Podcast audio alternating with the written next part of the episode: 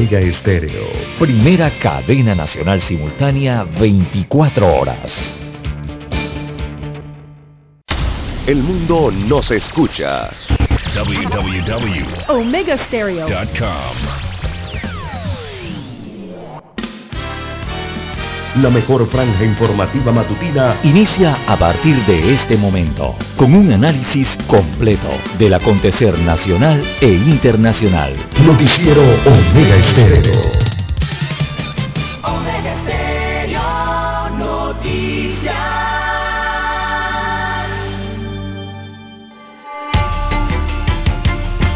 A continuación, los titulares, con los hechos que son noticias hoy.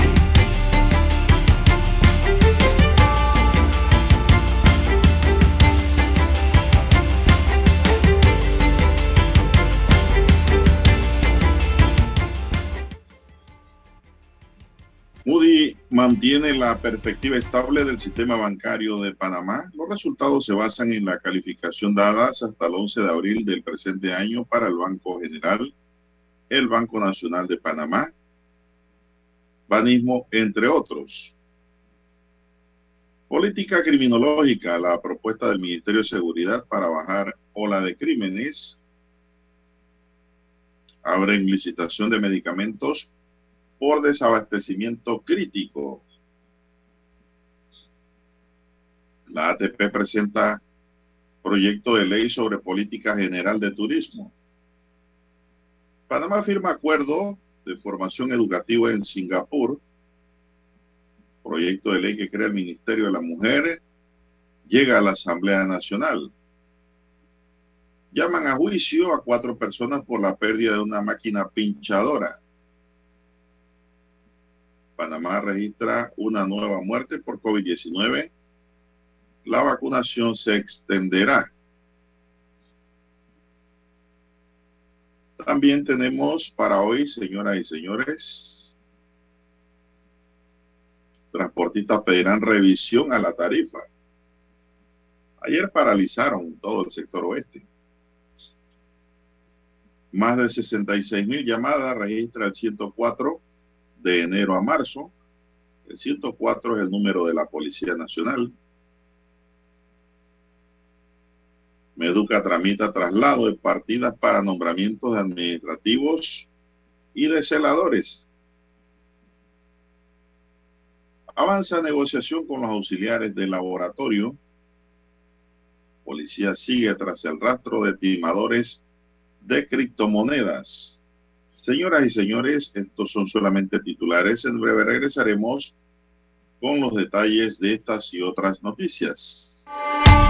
Estos fueron nuestros titulares de hoy. En breve regresamos.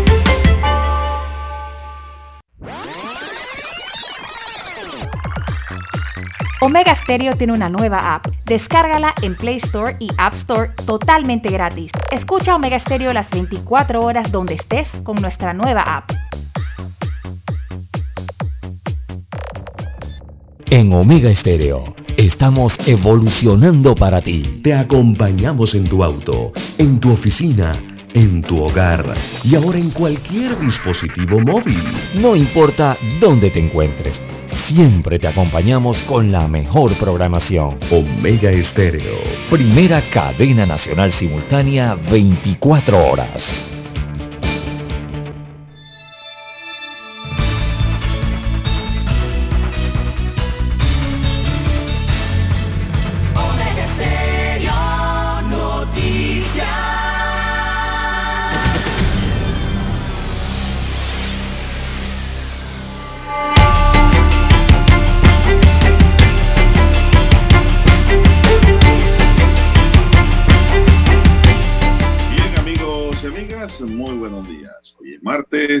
12. Sí, señor. Hoy es martes 12 de abril del año 2022. En el tablero de controles está don Roberto Antonio Díaz, Pineda Cañate, eh, ya se me olvidó, se olvidó el otro apellido del árbol de Roberto, que el que lleve, ¿verdad? Así como está ahí en el tablero de controles. Bueno, y lo que me están preguntando por don Dani, bueno, Dani está de vacaciones, muy merecidas, por cierto. ¿eh? Ya necesitaba descanso, estaba agotado. Eso es por eso que tenemos a don Roberto aquí bateando emergente. En la mesa informativa les saludamos. César Lara. Y Juan de Dios Hernández Sanur para presentarle las noticias, los comentarios y los análisis de lo que pasa en Panamá y el mundo en dos horas de información, iniciando esta jornada como todos los días, con fe y devoción, agradeciendo a Dios por esta oportunidad que nos da de permitirnos comunicarnos, ¿verdad? Compartir esta nueva mañana y de esta forma llegar así a sus hogares acompañarles en sus vehículos, en su puesto de trabajo y donde quiera que usted se encuentre a esta hora de la madrugada y del día, en los otros usos horarios, ¿verdad? En el resto del mundo. Gracias por esperarnos, gracias por acompañarnos. Pedimos para todos, sin excepción, salud, divino tesoro.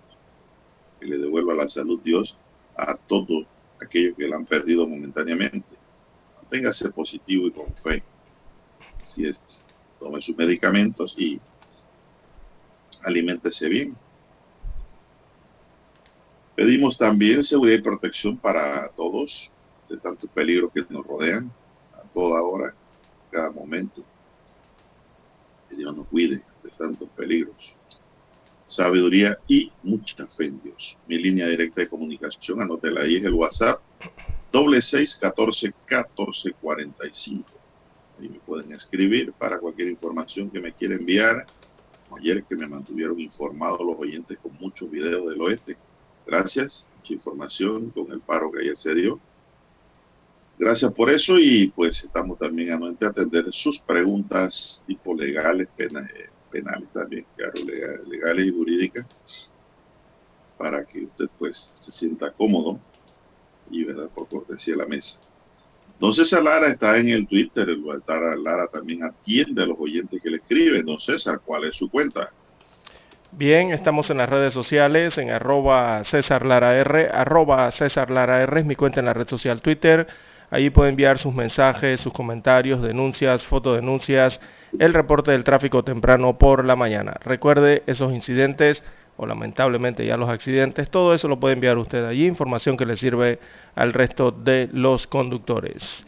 Buenos días, don Roberto Antonio Díaz, eh, buenos días a usted, don Juan de Dios Hernández, y a todos los amigos oyentes que nos escuchan a nivel eh, nacional a través de las dos frecuencias que cubren el territorio nacional, todas las comarcas, todas las provincias, el área marítima, los que están en omegaestereo.com, allí la cobertura es a nivel eh, mundial, también los que ya nos sintonizan en el canal 856 de Tigo, televisión pagada por cable a nivel nacional. Recuerde, usted toma su control remoto, marca el canal 856 y allí le llega la señal de Omega Estéreo a su televisor.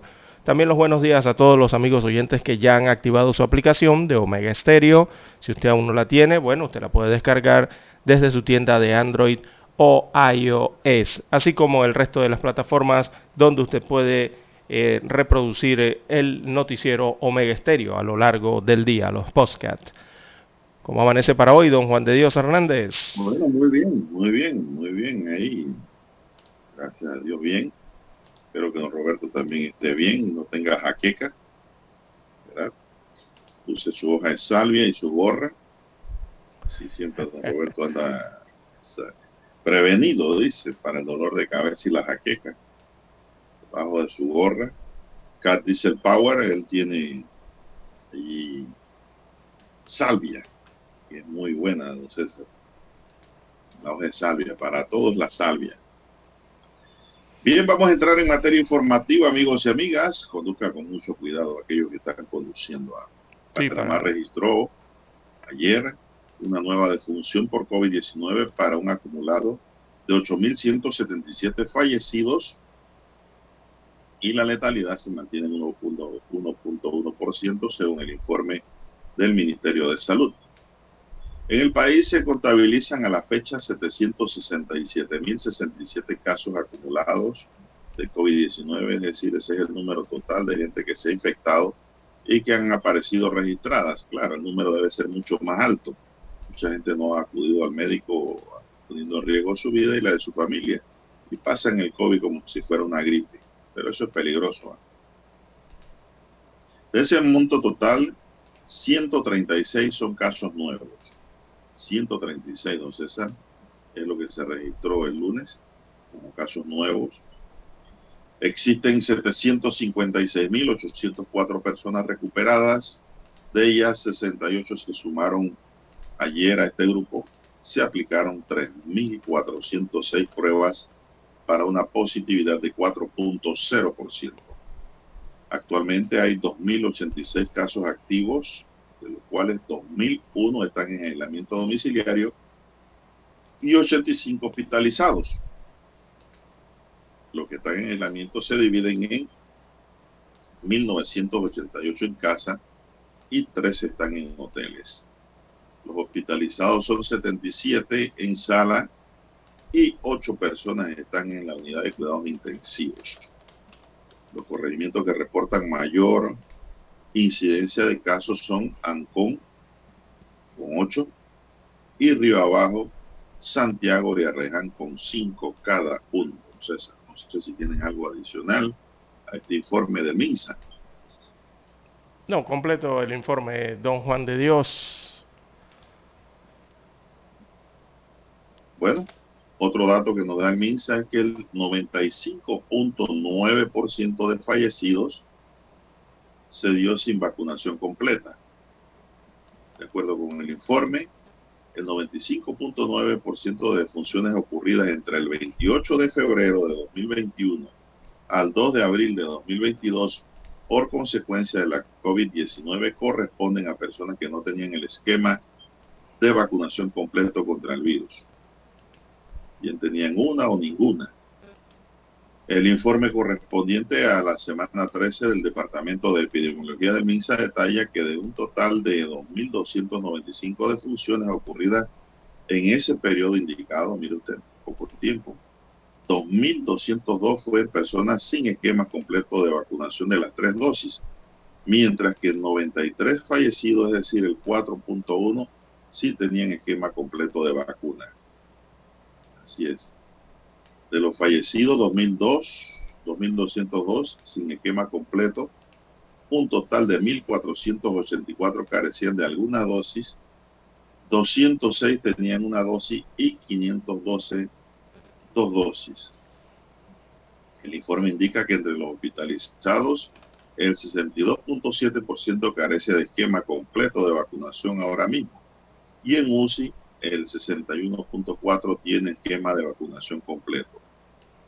Precisa que hay disminución en los nuevos casos, positividad, hospitalizaciones de funciones y número de reproducción efectiva en casos. Con respecto a los casos nuevos, desde la semana 7 hay una disminución cuando se registró 8.433 casos a 1.734 en la semana 13. Hay una reducción ahí notable. La posibilidad también, la positividad, perdón, también ha caído desde la semana 5, que era de 24.7 a 4.3 en la semana 13. También es notable allí la reducción.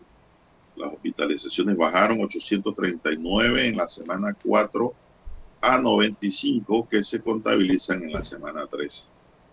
También las defunciones disminuyeron de 126 registradas en la semana 5 a solo 6 en la semana 13.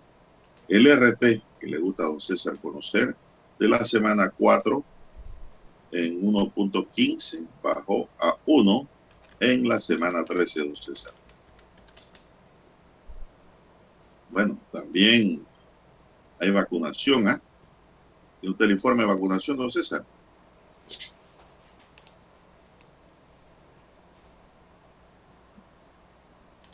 Bueno, no tiene audio, don César, el micrófono.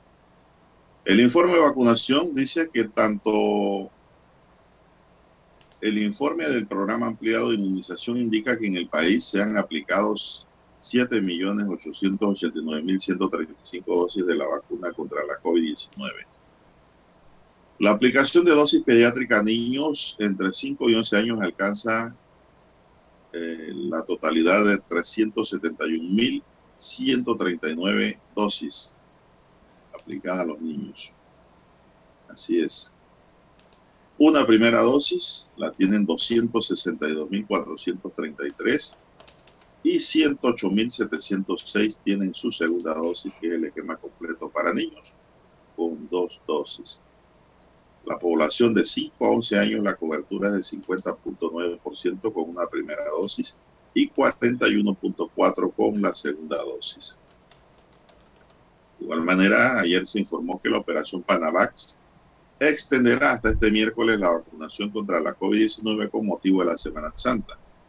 La jornada incluye aplicación de terceras dosis y dosis de refuerzo a partir de los 16 años en los circuitos 2.1 en Penonomé, Coclé, 4.1 en David Chiriquí, 6.3 en las minas de Ocú, Santa María, en Herrera, 8.7 y 8.8 en Panamá Centro y 9.2 en La Mesa, Las Palmas, zona en Veraguas.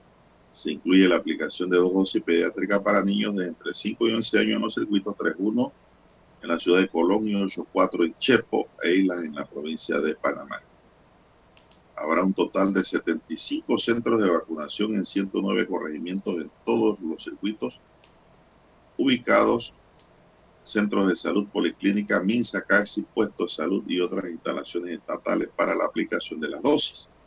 Las autoridades de salud exhortan a la población rezagada cerca de 350 mil en estos circuitos a que acudan a colocarse su primera dosis contra la COVID-19 o completar el esquema de vacunación. Durante esta semana continúa el programa de salud escolar en todo el país para aplicar dosis pediátrica contra la COVID-19 y vacunas de otras enfermedades transmisibles a partir de los 5 hasta los 18 años de edad. Esperando que funcione la vacuna en la mayoría de los vacunados, pues así estamos. El problema sería cuando pasen los efectos de la vacuna. Porque todas las vacunas tienen un tiempo de vida y de efectividad. Veremos qué nos dicen las autoridades de salud de Panamá y el mundo próximamente. Vamos a una pausa, don Roberto, son las 5.46 minutos. La mejor franja informativa matutina está en los 107.3 FM de Omega Estéreo, 5.30 AM. Noticiero Omega Estéreo presenta los hechos nacionales e internacionales más relevantes del día. 7.30 AM. Infoanálisis, con entrevistas y análisis con los personajes que son noticia de 8 y 30 a 9 y 30 de la mañana, sin rodeos, con Álvaro Alvarado, de lunes a viernes, por Omega Estéreo. Para anunciarse en Omega Estéreo, marque el 269-2237. Con mucho gusto le brindaremos una atención profesional y personalizada. Su publicidad en Omega Estéreo. La escucharán de costa a costa y frontera a frontera. Contáctenos 269-2237. Gracias.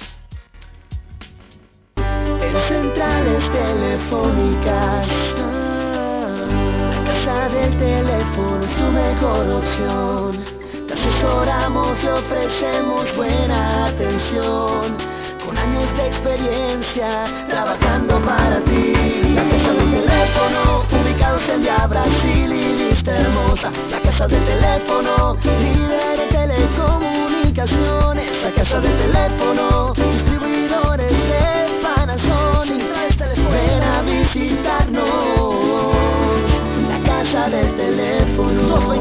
229-0465. lsdtcorp.com. Distribuidor autorizado Panasonic.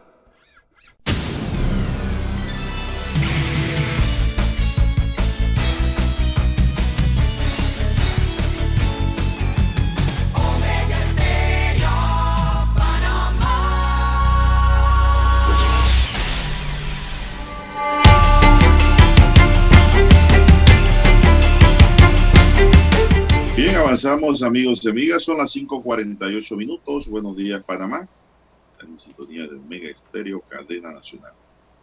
El juzgado primero liquidador de causas penales abrió una causa criminal en contra del exdirector del Consejo de Seguridad Nacional, Gustavo Pérez de la OSA, el exdirector del distinto programa de ayuda nacional, Giacomo Tamborelli, y los ex agentes del Consejo de Seguridad Nacional Ronnie Rodríguez Mendoza y William Pitti Navarro por la presunta comisión del delito contra la administración pública en la modalidad de peculado.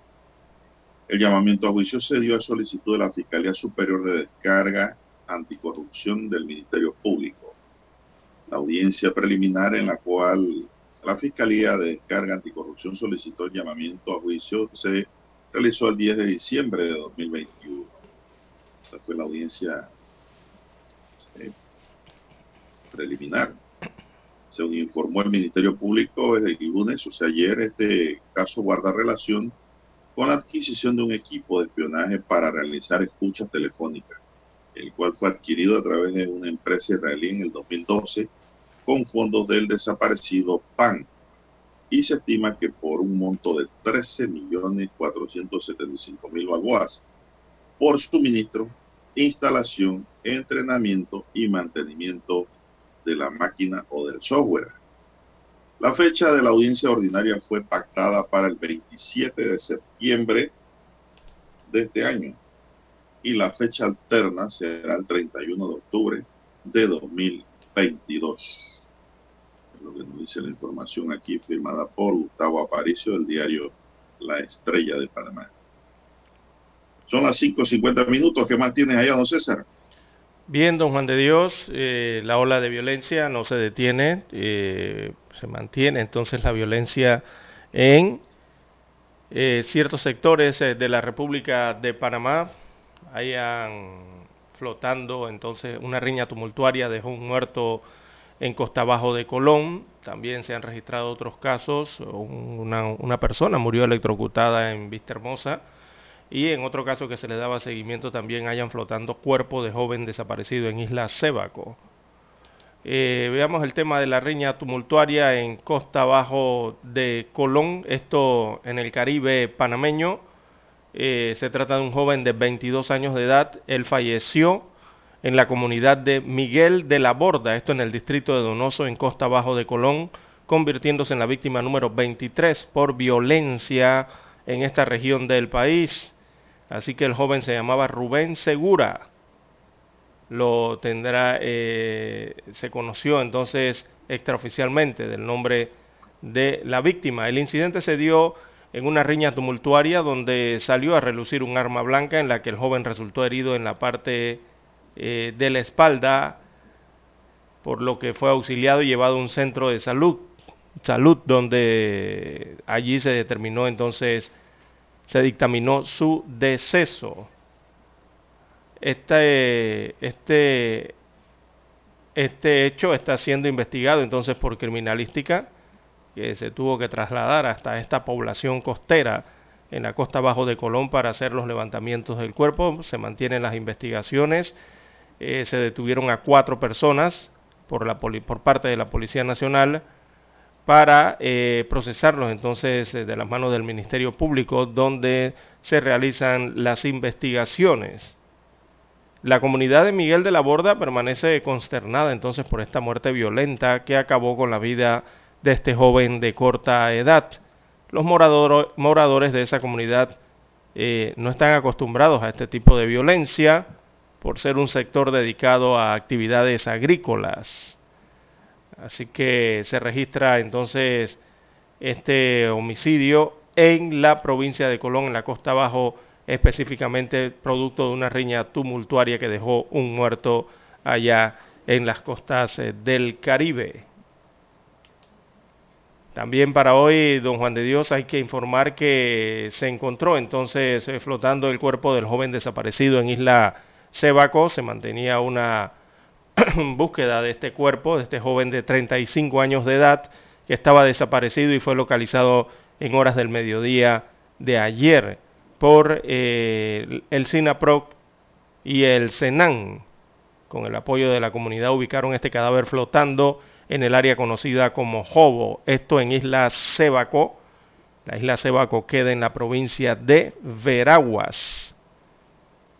Así que miembros de estos estamentos de socorro y de seguridad se mantuvieron dos días en las labores de búsqueda desde que se reportó la desaparición del ciudadano el pasado sábado en horas eh, de la tarde. Eh, la isla Cebaco está localizada al sur del Golfo de Montijo, eso está en el Océano Pacífico, así que al sur de la provincia de Veraguas para ubicar mejor a los oyentes y bueno, eh, cerca allí de la península de Azuero. Eh, esta isla forma parte del distrito de Montijo, para que tengan mayores datos al respecto del lugar entonces donde se ha encontrado lastimosamente el cuerpo eh, sin vida de este joven de 35 años de edad. un caso de inmersión en este caso. Bueno, parte de lo que ocurre anoche, perdón, ayer un hombre murió electrocutado en Vista Hermosa, lastimosamente, así que se está investigando el caso por parte de las autoridades de esta persona que perdió la vida de esta forma el día de ayer en el área de Vista Hermosa, acá en Pueblo Nuevo, perdón, en Pueblo Nuevo. Eh, la víctima aparentemente realizaba unos trabajos de soldadura cuando recibió la fuerte descarga eléctrica que, acabó eh, con su vida. Eh, murió electrocutado en la tarde de este lunes dentro de las instalaciones de un taller en calle Cuarta, esto en Vista Hermosa, acá en el corregimiento de Pueblo Nuevo en Ciudad eh, Capital. Así que se estudia, se analiza allí por parte de los peritos de criminalística qué ocurrió entonces con esta persona que fue afectada por la corriente eléctrica. Esperemos los resultados. Ahí lo que le pasó fue que hizo contacto con los 220, ¿no? Puede ser. Ese es el problema de trabajar soldadura. Que casi todas las máquinas trabajan con 220 o más. Y usted tiene que buscar la forma de conectarse a veces, ¿no? Para poder fundir pegar los hierros. No es la primera vez que eso ocurre. Hay que tener mucho cuidado de los señores soldadores. Así es. El amigo Quirós, que le hizo un buen trabajo a Dani. Un técnico que sabe de eso y se cuida mucho. Yo lo he visto trabajando cuando hace sus conexiones a las cajillas. Así mismo hay que cuidarse mucho cuando se hace su trabajo de soldadura. Pues la soldadura buena trabaja con 220 hay muchos peligros relacionados con esos trabajos, ¿no? Por eso los soldadores profesionales y los asistentes eh, ganan los salarios que ganan, don Juan de Dios, que por ahí se quejaban mucho hace algunas semanas, cuando hablaban del aumento salarial eh, a, los trabajos de construcción que tienen que ver con soldadura. Son calificados. Eh. Ellos son calificados en la construcción, pero la mayoría de los soldadores trabajan independientes, ¿no César? ¿No ha notado eso? Sí, sí, un buen porcentaje. la mayoría, porque, digo, en la construcción, ¿cuántos soldados usted puede contratar la constructora? Dependiendo de la cantidad de inversiones que haya, ¿no? Así es. Bueno, son las 5.57 minutos, señoras y señores. Oiga, ¿qué sabe usted de una muchacha que le llaman la pana rusa, don César? Oiga, sí, ayer escuchaba de, de esta chica. Oiga, está en redes sociales, la gente está brava que se estaban quejando porque parece que le habían ayudado algo así y ahora quiere cobrar hasta mil dólares por dar una entrevista. Eh, y se hizo la rusa. Por eso le llaman la pana rusa, eh, don Juan de Dios. No, bella rusa. Es rusa de verdad.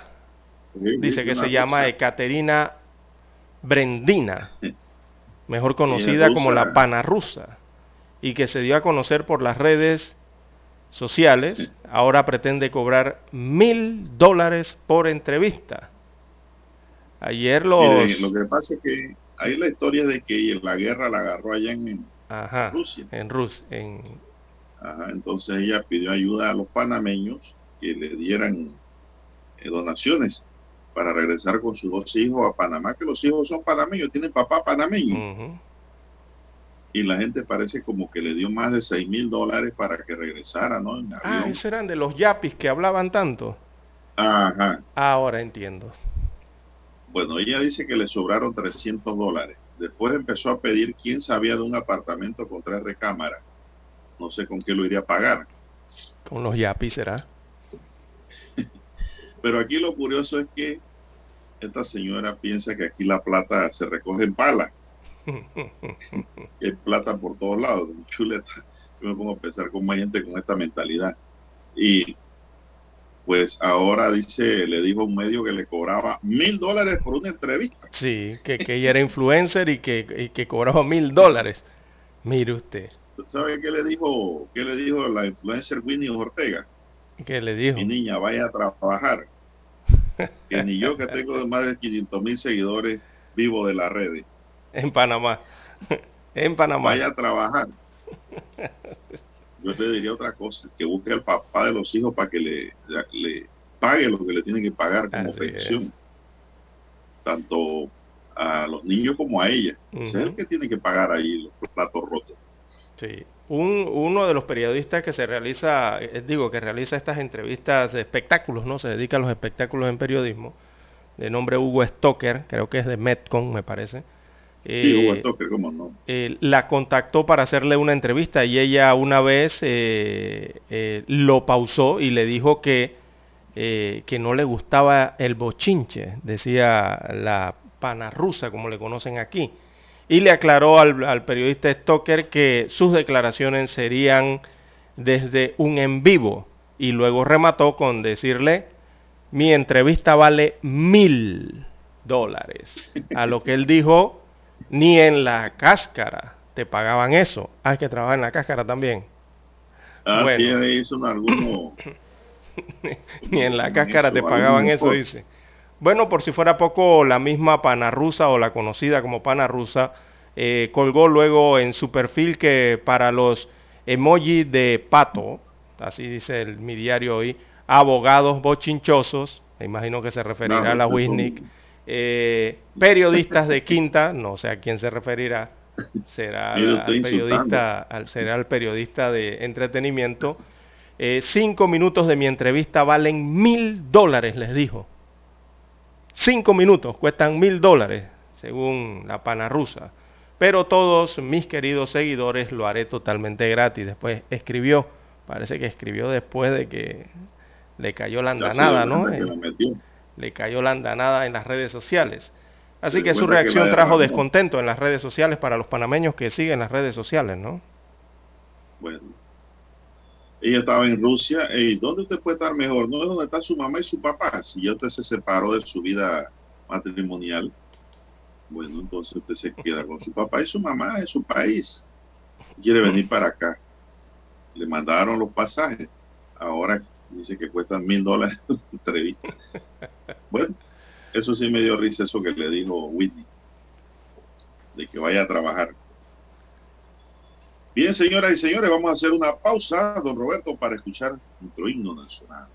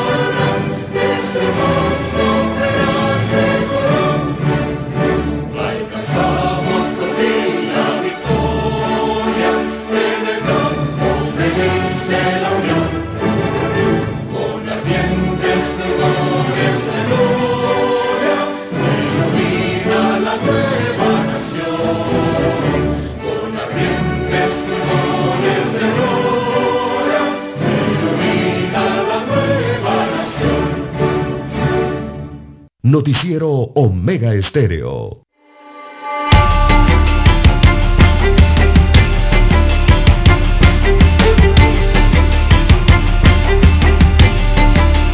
Bien, bueno, le gustó el tema a la gente, don César, me están escribiendo, dice, bueno, Sí, acá el también. que quiere donar, que el que puede, puede.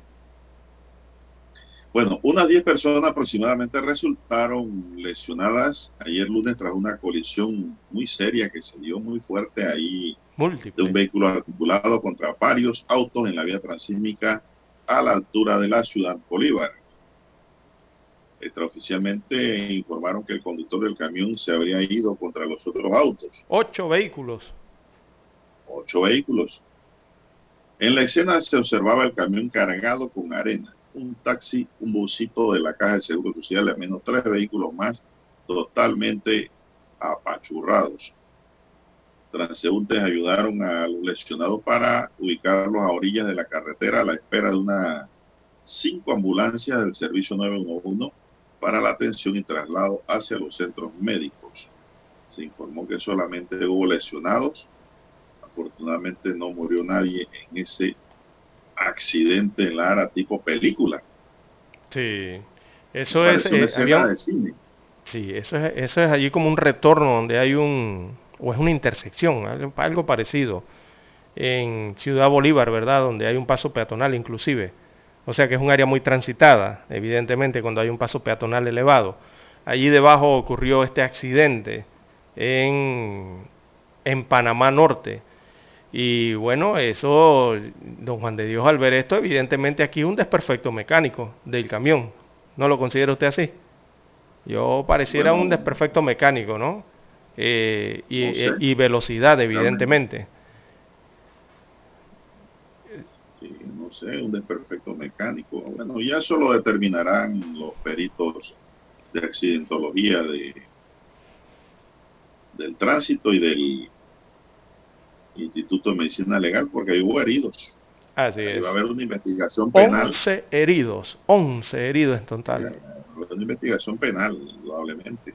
Y los vehículos, la mayoría ¿Qué fueron fue? colisionados por detrás, ¿no? Eh, fue como en cadena. ¿Qué ¿Verdad? fue lo que ocurrió? Bueno, ya que estamos hablando de accidentes, Lara, en Colombia también hubo un accidente en donde Freddy Rincón, que jugó en el Real Madrid en los 90, se encuentra en estado crítico tras sufrir un traumático cráneoencefálico severo ayer en un accidente de tráfico en la ciudad de Cali. Según indicó el periódico El Tiempo, Rincón se vio involucrado en un accidente en el que indicaron las autoridades, otras cuatro personas resultaron heridas. Un video de lo sucedido mostraría al colombiano saltándose un semáforo y chocando contra un autobús. Ah, el semáforo está hablando, Lara. Sí, la gente le encanta El pasarse la jugador luz. Fue trasladado, fa- fallando. El jugador fue trasladado inmediatamente al hospital donde los pronósticos sobre su estado de salud son muy preocupantes. Rincón tuvo que pasar urgentemente por el quirófano por un traumatismo cráneoencefálico severo. Ese golpe interno en la cabeza, pues duro. Y sus condiciones son críticas, apuntó rueda de prensa Laureano Quinteros, el jefe médico de la clínica Imbanaco, en declaraciones recogidas por el diario colombiano. Actualmente está en la unidad de cuidados intensivos. Rincón era un futbolista famoso, César, ¿Cómo no? Eh, de la selección colombiana. y del Real Madrid.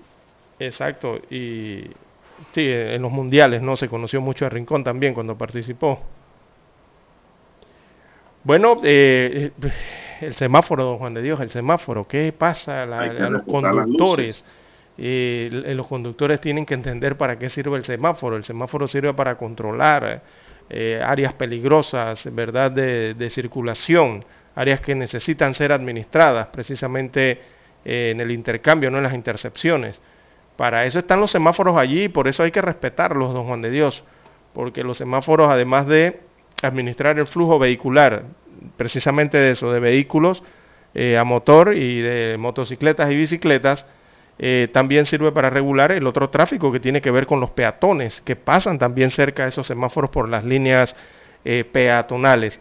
Por eso hay que obedecer las luces, don Juan de Dios, sobre todo la roja, cuando la luz está en rojo, este, espere que venga la luz verde. Hay gente que no, hay gente que incluso hasta gira hacia la derecha o a la izquierda cuando el semáforo le está indicando rojo. Cuando se lo está indicando es porque usted se tiene que detener. Aunque usted no vea que esté circulando ni un vehículo, recuerde que hay líneas cebras o de paso peatonal, que ese paso también está guiado por ese semáforo que usted tiene enfrente, señor conductor. Por eso es que está rojo. Así que hay que hacerle caso a los semáforos, don Juan de Dios y a los diferentes tipos de señales. ¿no pasado, aquí habla de semáforo. ¿Usted no le ha pasado que la luz está verde para los autos, rojo para el peatón y no viene ningún carro? Y la gente cruza. ¿Usted ha cruzado ahí? Mm, sí he visto, pero no, no, yo me mantengo porque... En, estos días me sentí como tonto, porque vi la luz verde, pero no venía ningún carro. Y ningún y la gente que estaba esperando para cruzar se tiraron con la luz verde de un mm. carro largo. Mm. Y yo me quedé parado al otro lado. Me sentí como tonto, ¿no? Pero después me dije, no, yo cumplí con el reglamento. Así es. El problema es que si viene un carro a alta velocidad, porque la luz está verde, la luz es de él, se los va a llevar a todos. Los va a atropellar. Así mismo es, don Juan de Dios. Entonces eh, después me sentí mejor, digo, no, tontos son los que se tiraron, yo no. Punto. Porque la gente espera el mínimo detalle de que no venga ningún carro para cruzar a asiste la luz verde. No, es que detrás de ese detalle hay, otro detalle, que la gente olvida eh, que los semáforos, los semáforos que están dentro de la ciudad capital, don Juan de Dios, en el área metropolitana, todos esos semáforos tienen cámaras de seguridad que las autoridades no han querido utilizar. Esas cámaras de seguridad en contra de las personas que hacen esas cosas, se pasan las luces, eh, no permiten a los peatones pasar, los peatones pasan indebidamente. Es otra cosa. Pero allí los están vigilando en el centro de monitoreo precisamente de esos semáforos. Todos tienen cámaras, don Juan de Dios. Y el semáforo es la tercera señal con mayor prioridad que hay en la calle, don Juan de Dios. O sea, detrás de la gente de operaciones de la Policía del Tránsito o de los inspectores del transporte que pueden estar regulando un cruce o, regulando el tráfico, detrás de eso y detrás de las señales ¿no? evidentes de, que están en, por todos lados, eh, horizontales y verticales, el semáforo viene siendo la tercera señal con mayor prioridad. Y hay que atenderla, don Juan de Dios, y hay que obedecer esas luces para evitar precisamente accidentes de tránsito, ya sean de vehículos o sean atropellos a peatones es importante eh, atender las luces del semáforo. Bien, hay que hacer la pausa a las 6:14 minutos de la mañana en todo el territorio nacional.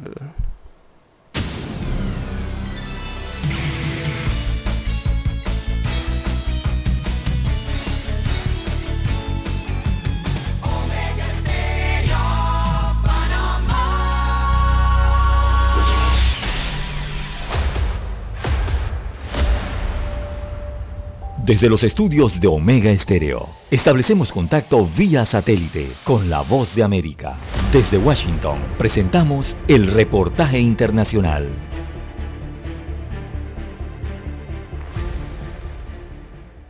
El presidente Joe Biden instó este lunes al primer ministro de India, Narendra Modi, a abandonar su neutralidad respecto a la invasión rusa en Ucrania. Jacopo Luzzi, ¿cómo terminó la conversación entre ambos líderes? Bueno, Jasmine, fue la estrategia de la Casa Blanca de convencer a más países a tomar una línea más dura contra Rusia e India hasta ahora ha sido uno de los más poderosos que ha mantenido una posición neutral con Moscú. Entonces el presidente ha empujado la posición de Estados Unidos mientras India, claro, ha condenado la violencia, pero ha seguido comprando el crudo ruso y, por ejemplo, no ha votado para expulsar a Rusia la semana pasada del Consejo de Derechos Humanos de la ONU. Claro, Estados Unidos entiende la posición de equilibrio de India en Asia, pero New Delhi Nueva Delhi podría ser ahora un aliado importante, sobre todo cuando China es muy asertiva con Rusia. Estados Unidos e India, una videollamada entre dos superpotencias globales para presionar al país asiático y otros aliados neutrales a adoptar una línea más dura contra la invasión rusa a Ucrania. En particular, el presidente Joe Biden en su discusión con el primer ministro Narendra Modi enfatizó los valores compartidos de los dos países y la asociación de defensa entre las partes. La raíz de nuestra asociación es la profunda conexión entre nuestra gente, los lazos de familia y amistad y los valores compartidos. Estados Unidos e India van a continuar nuestra estrecha consulta sobre cómo manejar los efectos desestabilizadores de esta guerra rusa. Hasta ahora India se ha abstenido de responsabilizar a Rusia por su invasión y continúa comprando suministros energéticos rusos, a pesar de la presión de los países occidentales para evitarlo. Sin embargo, el primer ministro Modi condenó las atrocidades en la ciudad de Bucha, que definió muy preocupantes, pidió una investigación independiente y promovió discusiones directas entre Putin y Zelensky para lograr la paz. Durante todo este proceso hablé varias veces por teléfono con los presidentes de Ucrania y Rusia. No solo apelé a la paz, sino que también sugerí que hubiera conversaciones directas entre el presidente Putin y el presidente de Ucrania. En la conversación, Biden no le pidió específicamente al líder indio que tomara partido ni recibió ningún compromiso firme de Modi para retirar las compras de energía Rusia. Ni se habló de posibles sanciones a India si continuara comprando crudo o sistemas de defensa rusos, como hizo recientemente. La postura neutral india en la guerra sigue generando preocupaciones en Washington y recibió elogios por parte de Moscú. Por eso Biden eh, este día buscó subrayar áreas en las que India podría ayudar a mitigar el impacto destabilizador de la guerra de Putin. Por ejemplo, los suministros de alimentos en Ucrania, algo que India dijo podría ser. Escucharon vía satélite desde Washington el reportaje internacional. La mejor franja informativa matutina está en los 107.3 FM de Omega Estéreo. 5.30 AM. Noticiero Omega Estéreo. Presenta los hechos nacionales e internacionales más relevantes del día. 7.30 AM. Infoanálisis. Con entrevistas y análisis con los personajes que son noticia. De 8 y 30 a 9 y 30 de la mañana sin rodeos, con Álvaro Alvarado, de lunes a viernes, por Omega Estéreo. Noticiero Omega Estéreo.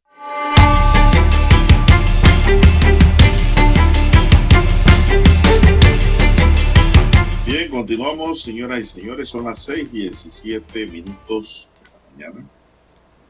Panamá firma un acuerdo de formación educativa con Singapur. Esta es una buena noticia, una noticia positiva. Panamá y Singapur firmaron un acuerdo para la capacitación de profesores y técnicos panameños tras pactar un memorando de entendimiento entre el Instituto Técnico Superior Especializado, ICSE, y el Instituto de Educación Técnica de Singapur. Panamá y Singapur firmaron un acuerdo para la capacitación de los profesores y técnicos panameños tras pactar este memorándum. El acuerdo plantea el fortalecimiento de los currículos educativos técnicos vocacionales para capacitadores panameños del ICSE, apostando por sus herramientas educativas. Con esta firma empezó la etapa final de la gira diplomática de la canciller Erika Moniz en Singapur. Es la última parada de la ministra en un viaje oficial que incluyó China, Indonesia y Vietnam. Entonces, Oiga, usted me habló ayer de un cambio de ministro, César. Sí, sí. usted qué le han dicho? Bien, eh, por esto de la gira en Asia, muy bien, don Juan de Dios, con Singapur. Eh, Singapur es, es conocido en el mundo por eh, el modelo educativo exitoso que tiene este país, don Juan de Dios. Y lograr acuerdos con ellos me parece importante. Es un sistema educativo asiático con mucho éxito de verdad, estructurado en, en, niveles, eh, en todos sus niveles, ¿no? Eh, ha sido muy exitoso y me imagino que con esta firma de este acuerdo eh, se va a traer esa instrucción, esa capacitación de ese nivel que tendrán allá en Singapur y que podrán desarrollar y aprovechar sobre todo los docentes panameños, don Juan de Dios. Eso está muy bien, ojalá esos acuerdos sean amplios, de verdad puedan gran cantidad de, de panameños, en este caso los docentes principalmente, eh, poder accesar a ellos, por una parte. Los docentes del IPSA. Del IPSE, sí. Eh, no es bueno porque eh, son muy competitivos estos, esta educación que da Singapur es muy competitiva y adicional es bilingüe. Así que quien logre obtener allí eh, algún cupo para ir allá o que ellos vengan acá a capacitarlos, les va a ser muy bueno, muy, muy bueno de verdad. Así es, Singapur tiene la pena de muerte también. Pero tiene, una, pero tiene uno de los mejores sistemas educativos. A pesar de que hay pena de muerte. Eh, Singapur era muy, muy corrupto. Sí, exacto. Singapur era más corrupto que cualquier país del mundo. Hasta que llegó un gobierno que puso mano dura empezó a matar a los narcotraficantes y a todo el que consume drogas también lo meten preso. Y allá la corrupción es castigada duramente, con pena de cárcel y hasta cadena perpetua. Así pues, este país hoy día es uno de los países más desarrollados, con mejor nivel de vida y pues sus recursos son bien aprovechados por el Estado en beneficio de ellos mismos ejemplo de ellos que pueden ofrecer capacitación a otros países, como en este caso a los panameños ahora. Pero todo debe empezar por combatir la corrupción, don César. Así es, don Juan de Dios. Eh, eh, y el que tengan pena de muerte, bueno, don Juan de Dios, hay decenas de países en el mundo y países desarrollados que tienen pena de muerte. Eh, eh, bueno, busque los de Estados Unidos, se va por Europa, penas de eh, cadena perpetua igualmente, pero tienen eh, mejores sistemas educativos, mejores formas de vida. Bueno, a eso hay que ver el balance allí, ¿no? Dependiendo de cómo se encuentran esas sociedades. Así que Singapur tiene uno de los mejores también sistemas educativos. Bien, las 6.23, 6.23 minutos de la mañana en todo el territorio nacional. ¿Qué más información? Bien, son las 6.22. La ministra de Desarrollo Social, María Inés Castillo, presentó ayer ante el Pleno de la Asamblea el proyecto de ley que crea un nuevo ministerio, César, el Ministerio de la Mujer, el cual responde al compromiso por la igualdad de género. Hmm. Con esta propuesta de ser avalada por el órgano legislativo se incrementará 17 el número de ministerios que tiene el país en su engranaje gubernamental. En tal sentido, la ministra Castillo señaló que esta administración asumió el compromiso de crear ese ministerio como una acción prioritaria del plan de gobierno. Explica que entre los objetivos de ese proyecto figura el pleno respeto a los derechos humanos de las mujeres, equidad en el acceso y control de los recursos para el desarrollo de las mujeres y hacia las mujeres, en el ámbito estatal desarrollará, ejecutará políticas públicas integrales a favor de las mujeres con el fin de, de que impere la igualdad de oportunidades en todo el territorio nacional, mientras que en el ámbito social busca propiciar, garantizar e incentivar la participación de la mujer en todos los sectores para el desarrollo y crecimiento del país. Aquí no hay un instituto de la mujer, Lara. Sí, aquí hay un instituto de la mujer, el INAMU. Eh, me parece que sería la elevación, no hacia... Sí, me parece que sería la elevación hacia un ministerio, lo más probable, eh, dentro de, las reformas que se harán para eh, instaurar en el engranaje gubernamental el Ministerio de la Mujer.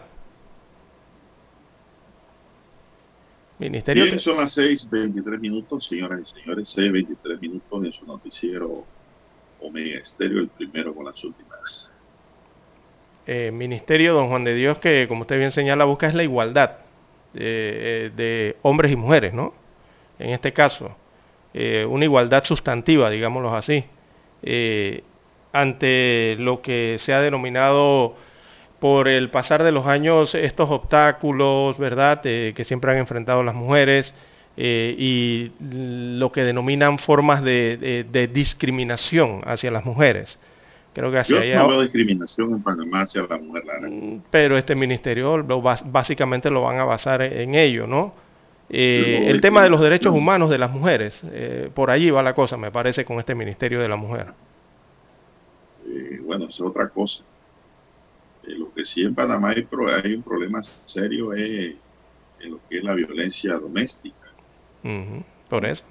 Pero es que la violencia doméstica también es de dos vías. Por eso que yo siempre hablo de educación y cultura en la formación de nuestros ciudadanos desde niños. Porque no hay otra forma realmente. No hay otra forma de poder eh, solucionar este problema. La misma madre le dicen a los niños que sean hombrecitos, que no lloren y que se den a respetar. Las madres, uh, uh, que son mujeres, claro. Con, con este, con este tema. ahí empiezan los problemas. Sí, con este tema del Ministerio de la Mujer. Machitos. Niños machitos que después se vuelven machistas. Violentos también, ¿no? Violentos. Con, este tema del Ministerio de la Mujer de Don Juan de Dios, eh, eh, se habla mucho de la igualdad de oportunidades, ¿verdad? Equiparar esa situación eh, entre los hombres y las mujeres. Y la gente se pregunta constantemente la fuerza de trabajo que habrá dentro del Ministerio de, la Mujer, o sea, la planilla, el recurso humano que habrá allí. La gente tiende a pensar que, que van a ser mujeres entonces eh, que no habrá hombres en ese ministerio. No, yo creo que eso no será así. Eso, si el ministerio está basado en promover la igualdad de oportunidades, don Juan de Dios, lo lógico es que cuando este ministerio ya esté en funcionamiento, haya una paridad allí, un 50-50 o un 50%, 50% eh, entre hombres y mujeres trabajadores del ministerio. ¿No lo cree usted? hay que predicar con el ejemplo. Así mismo, ¿eh? La planilla debe ser la mitad mujer y la mitad hombres. Claro, para empezar, ¿no? Bueno, para muchos dice que esto no es más que burocracia para crear plazas de empleo para los o partidarios políticos. Habría que analizar eso con detenimiento a ver si es necesario un ministerio para la mujer cuando existe aquí un MIDES también que, exacto. Bien, son las 6:28 minutos, señoras y señores. Vamos a hacer una pequeña pausa, don Roberto, porque tenemos que escuchar los titulares de los periódicos. Para anunciarse en Omega Estéreo, marque el 269-2237. Con mucho gusto le brindaremos una atención profesional y personalizada. Su publicidad en Omega Estéreo la escucharán de costa a costa y frontera a frontera. Contáctenos 269-2237. Gracias. Omega Estéreo, 24 horas en FM Estéreo. Desde los estudios de Omega Estéreo, establecemos contacto vía satélite con la voz de América. Desde Washington, presentamos el reportaje internacional.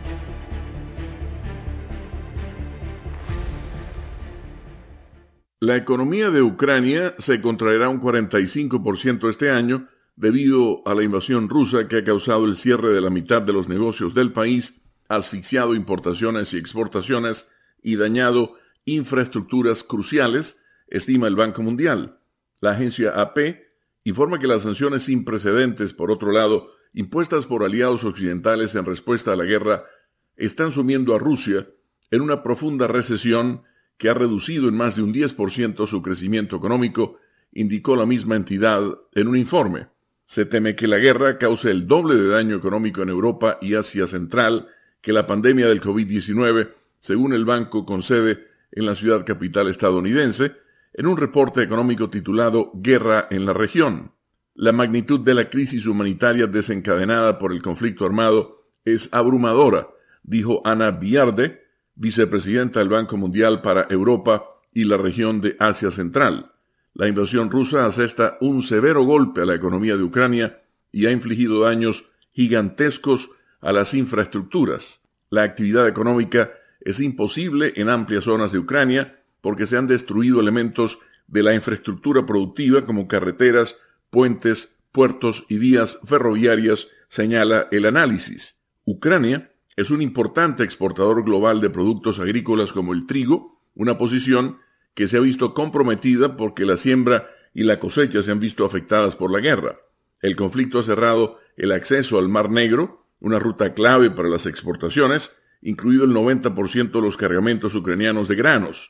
La catástrofe humanitaria será el efecto más drástico de la guerra, indicó el Banco Mundial, y probablemente su secuela será más duradera, ya que se anticipa que la oleada de refugiados que huye de Ucrania genere crisis de consideración. Más de cuatro millones de personas han huido de Ucrania, más de la mitad a Polonia y el resto a países como Moldavia, Rumania y Hungría. Otros seis millones y medio se han desplazado dentro del país. Se anticipa que esas cifras aumenten conforme continúa la guerra, señaló el Banco Mundial. Con la nota económica desde Washington, Leonardo Bonet, Voz de América. Escucharon vía satélite desde Washington el reportaje internacional.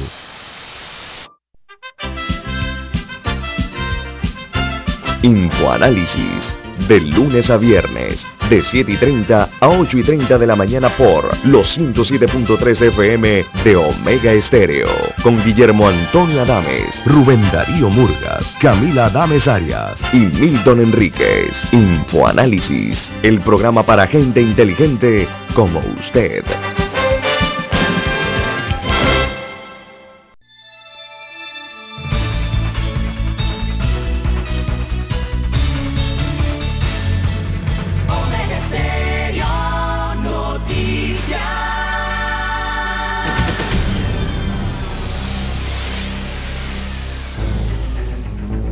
Las noticias impresas en tinta sobre papel. Con ustedes. Escuchando el periódico. Los titulares de las primeras planas de los diarios estándares de circulación en Panamá.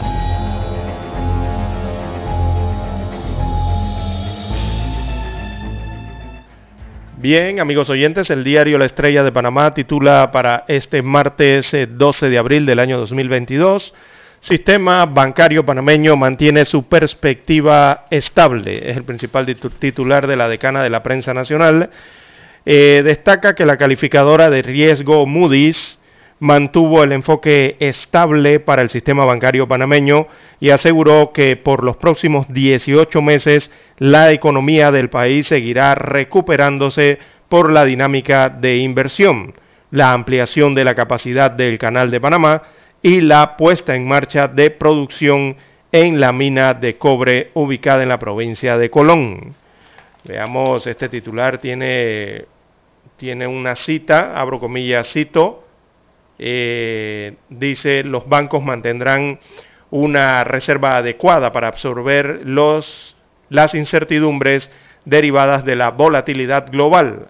La visión estable de Moody's para Panamá se dio en conjunto para siete sistemas bancarios de América Latina, destaca el titular de la Estrella de Panamá. También Autoridad del Turismo de Panamá presentará Ley General de Turismo en julio próximo. Así que el administrador de la Autoridad de Turismo de Panamá, Iván Skilsen, informó que se elabora un proyecto de ley general de turismo que integra las 17 normas sobre el tema y que será presentado en la Asamblea Nacional en julio próximo. Apareció Iván Skilsen. Hacía rato que no escuchaba del ministro de Turismo. Hay que incentivar y hacer mover el turismo en Panamá. Bien, la guerra del banano y la operación eh, Taltusa. Bueno, aquí dice que Roberto Brenes narra esta experiencia o su experiencia en la página 5B. También aparece fotografía de Karen García, la constancia, las virtudes y de- y defectos de una ingeniera electrónica. Esto está en la revista Mía, que aparece hoy en el diario La Estrella de Panamá. Es su principal reportaje de este ingeniero electrónico. Bien, eh, estadísticas, eh, veamos, la violencia doméstica aumentó un 13% durante el primer trimestre del año, destaca otro de los titulares. También en teatro, la casa de Bernarda Alba, un homenaje a los reclamos históricos de las mujeres. Esto está en la página 2B. En la plana de deportes, Panamá-El Salvador, el duelo para la ronda final. ¿Y la ronda final de qué? Sería de la selección femenina de Panamá de fútbol. Entonces enfrenta hoy a su similar de El Salvador para definir el pase a la ronda final de la clasificación mundial de Australia Nueva Zelanda 2023. Esto en la disciplina del fútbol.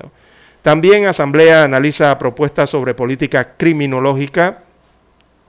Aparece fotografía de la subcomisión legislativa eh, que empezó el análisis del proyecto de ley 739 que establece la política criminológica en el país, propuesto por el Ministerio de Seguridad. Así que la iniciativa eh, incluye la creación de la Secretaría Ejecutiva de la Política Criminológica, que estará integrada por seis ministerios, también el Consejo de Seguridad, PAN Deportes y el Instituto de Criminología de la Universidad de Panamá. Así versa en el proyecto de ley. Veamos la fotografía principal del diario La Estrella de Panamá. Bueno, fue captada en uno de los litorales, específicamente en el litoral pacífico. Así que con el disparo de luces de Bengala y el zarpe de 100 barcos industriales camaroneros y 329 barcos artesanales a faenar, se terminó el primer periodo del año de la veda del camarón, que comenzó el primero de febrero. Así que es el retorno al mar. Eh, don Juan de Dios, amigos oyentes, a pescar, se ha dicho, en el Pacífico y también en el Caribe panameño. Así que se acabó la veda del camarón. Bien, estos son los títulos que presenta en portada el diario La Estrella de Panamá para hoy. Pasamos a revisar los que tiene en primera plana el diario La Prensa. Bueno, la prensa para hoy nos dice prorrogan aplicación de pruebas del programa Aprendamos Todos a Leer. La aplicación de las pruebas de evaluación del programa del Ministerio de Educación fue prolongada hasta la próxima semana en varias regiones del país debido a problemas de movilización. Mientras estaba vigente la ley que había que cumplirla, dice el Contralor Solís, refiriéndose al fallo de inconstitucionalidad sobre las licencias con sueldos que recibían o reciben todavía algunos representantes y alcaldes. Termina la veda del camarón para 429 embarcaciones después de 70 días de veda. Ayer encendieron sus motores las embarcaciones para iniciar la pesca. Sí, importante porque Panamá exporta Laboratoristas y autoridades de la Caja de Seguro Social siguen negociando. La Asociación de Asistentes de Laboratorio Clínico y las autoridades de la Caja de Seguro Social avanzaron en algunos puntos de las negociaciones, aunque el paro de labores se mantiene.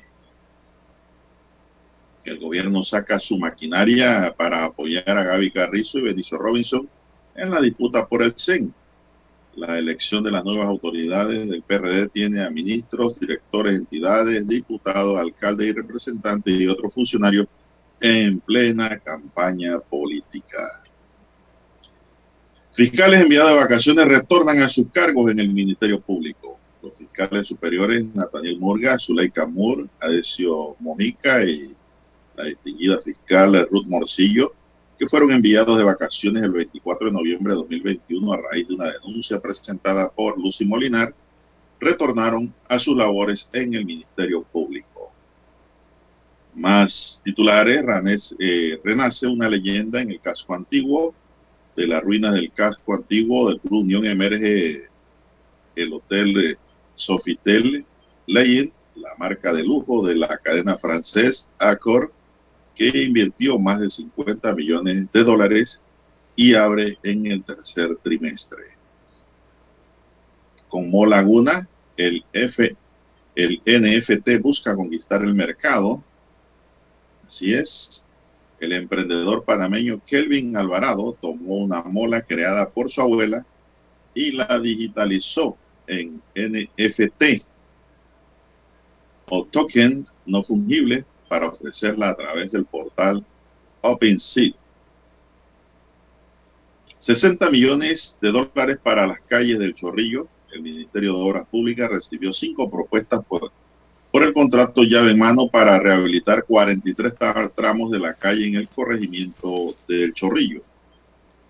Bolillo Gómez deja la selección hondureña tras penosa campaña en las eliminatorias. Hernán Darío Bolillo Gómez dejó de ser el seleccionador de Honduras por mutuo acuerdo, anunció ayer lunes la Federación de Fútbol Local luego del fracaso en las eliminatorias de la CONCACAF hacia el Mundial de Qatar 2022. Bueno, muchos decían que se quedaba ahí hasta el 2026, pero dijo la Federación Hondureña no. No, no, no, no. Vamos a buscar un nuevo técnico. Corredor del Caribe en Colón, el llave mano más costoso entre 25 proyectos. El gobierno busca agilizar el tramo hacia la costa arriba de la provincia de Colón, es decir, de Portobelo hacia adentro, don César. Johnny Depp y su ex esposa Amber Heard vuelven a los tribunales, esta vez en Estados Unidos. De pandemia a endemia, una transición en proceso. Considerar que la COVID-19 es endémica implica asumir que es una enfermedad recurrente. Científicos dicen que Panamá está de camino a esa dirección.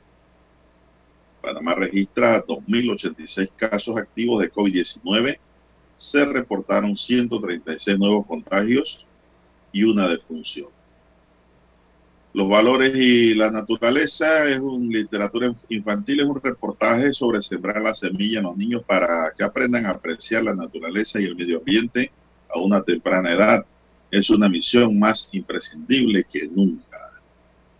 Selección femenina enfrenta esta noche a El Salvador. Usted, don César, que le gusta el fútbol. Luego de la goleada 9 a 0 ante Aruba, la selección femenina de Panamá está lista para enfrentarse esta noche a El Salvador. Petróleo se ubicó por debajo de los 100 dólares ante el confinamiento en Shanghái. La ciudad ha sido sometida a medidas severas con un confinamiento estricto que dificulta comprar comida. Las autoridades anunciaron que empezarán a permitir gradualmente que los habitantes de las zonas con menos casos abandonen sus domicilios. Proyecto de nuevo mercado del marisco genera otra demanda. Se trata de la segunda acción legal interpuesta contra este proyecto de la alcaldía de Panamá. Arrancan los play-in de la NBA con grandes expectativas. Ucrania teme la caída de la estrategia de la estratégica Mario Polo. También tenemos que culmina visita en sitio de mecanismo anticorrupción de la OEA a Panamá.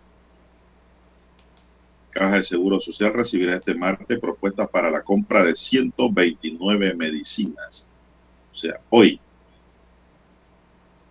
Así es.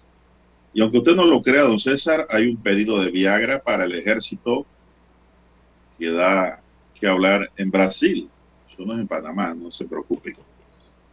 El ejército brasileño dio a hablar este lunes luego de que un diputado revelara la compra de 35 mil comprimidos de Viagra, lo que generó una ola de comentarios sarcásticos en las redes sociales brasileñas. Pleno del Tribunal Electoral rechaza apelación de realizando metas. El Pleno del Tribunal Electoral rechazó una apelación interpuesta por el partido realizando metas que solicitó modificar su calendario de elección interna de la Junta Directiva de las Secretarías Ejecutivas de la Juventud y de la Mujer, las cuales estaban programadas para el 24 de abril. MINS advierte que la pandemia no ha terminado y pide seguir con las medidas de bioseguridad en Semana Santa. Mucho cuidadito. ¿eh? Señoras y señores, estos son los titulares de primera plana del diario La Prensa de hoy y concluimos así con la lectura de los titulares correspondientes a este martes. Hasta aquí, escuchando el periódico. Las noticias de primera plana, impresas en tinta sobre papel. 7.30 AM. Infoanálisis, con entrevistas y análisis con los personajes que son noticia. La mejor franja informativa matutina está en los 107.3 FM de Omega Estéreo cadena nacional. Para anunciarse en Omega Estéreo, marque el 269-2237. Con mucho gusto le brindaremos una atención profesional y personalizada. Su publicidad en Omega Estéreo. La escucharán de costa a costa y frontera a frontera. Contáctenos 269-2237. Gracias.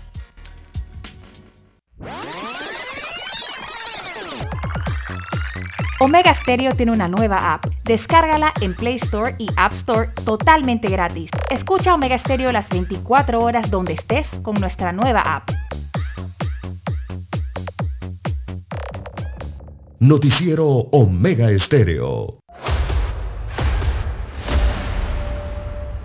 Desde los estudios de Omega Estéreo, establecemos contacto vía satélite con la voz de América. Desde Washington, presentamos el reportaje internacional.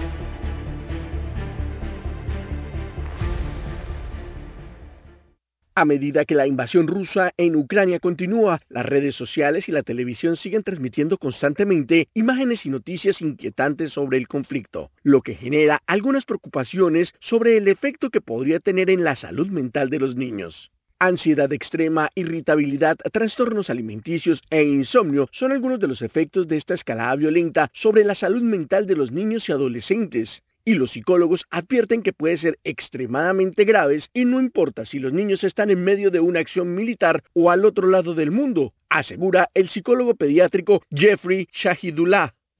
Los más pequeños nos preocupan un poco más porque a ellos les cuesta más trabajo separar lo que les sucede a otros niños en otros lugares del mundo de lo que les sucede a ellos.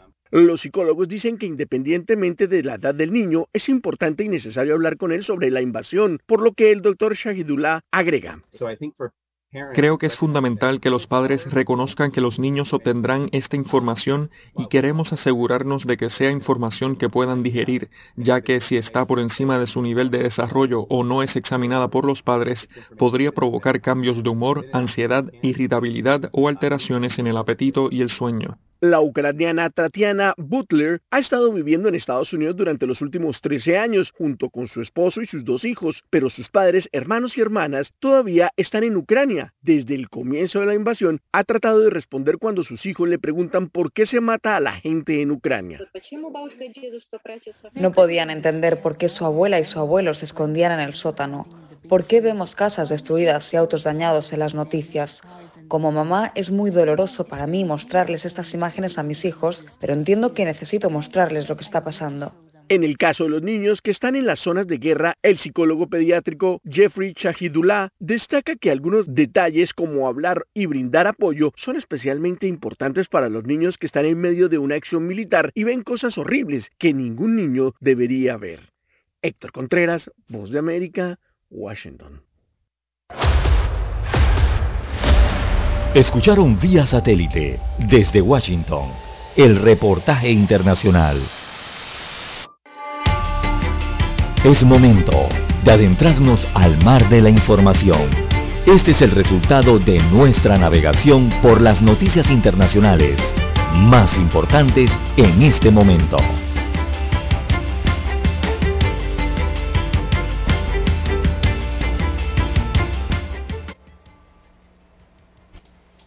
Bien, las 6.49 6.49 minutos de la mañana en todo el territorio nacional de relieve a nivel eh, mundial. Bueno, tenemos para la mañana de hoy, eh, se atiende entonces en Europa la situación, condenan a siete años y seis meses de cárcel a hombre que amenazó con asesinar a Pedro Sánchez. Pedro Sánchez allá en España. Así que un tribunal español informó este martes que condenó a 7,5 años de cárcel a un hombre que amenazó con asesinar al presidente del gobierno español, Pedro Sánchez, y que cuando fue detenido en el año 2018 contaba con un arsenal en su casa.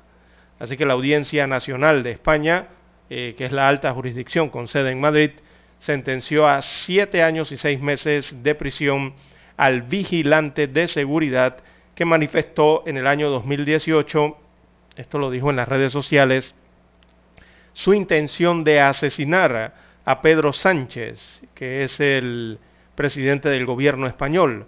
Esto por los delitos entonces de homicidio en grado de, de proposición y depósito de arma de guerra, según indicó el tribunal en un comunicado. Por ello entonces fue eh, condenado.